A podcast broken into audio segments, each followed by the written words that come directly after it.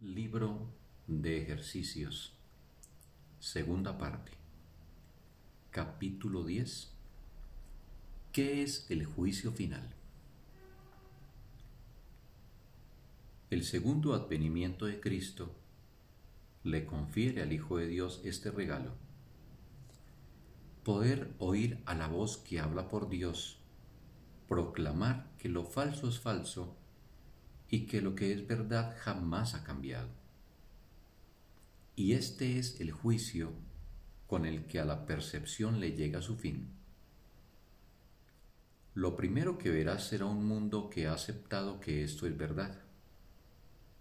Al haber sido proyectado desde una mente que ya ha sido corregida.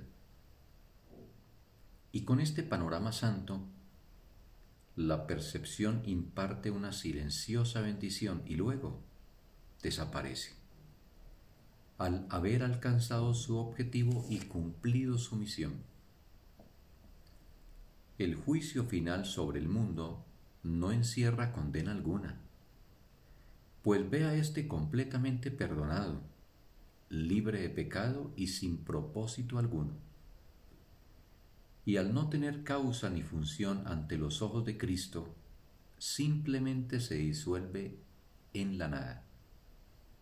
Ahí nació y ahí ha de terminar, y todas las figuras del sueño con el que el mundo comenzó desaparecen con él.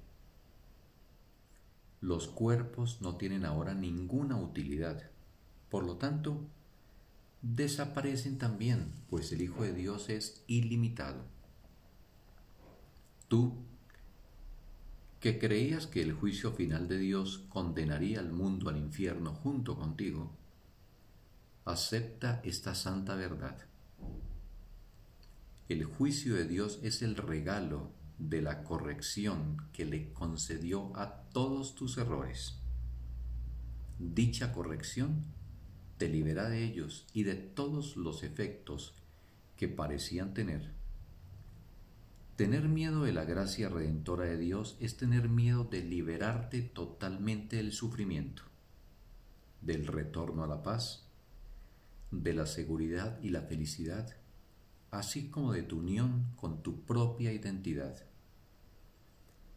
El juicio final de Dios es tan misericordioso como cada uno de los pasos de su plan para bendecir a su Hijo y exhortarlo a regresar a la paz eterna que comparte con Él.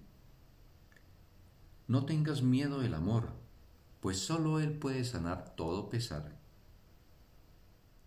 Enjugar todas las lágrimas y despertar tiernamente de sus sueños de dolor al Hijo que Dios reconoce como suyo. No tengas miedo de eso. La salvación te pide que le des la bienvenida y el mundo espera tu grata aceptación de ella, gracias a lo cual Él se liberará. Este es el juicio final de Dios.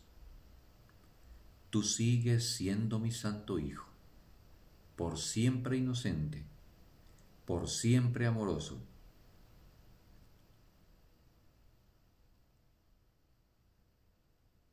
Y por siempre amado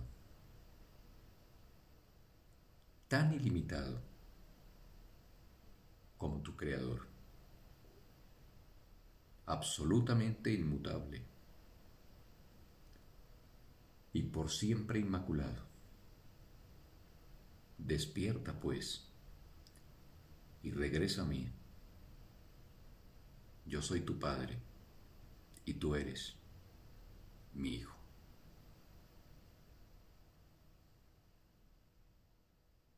Sagrado día para todos.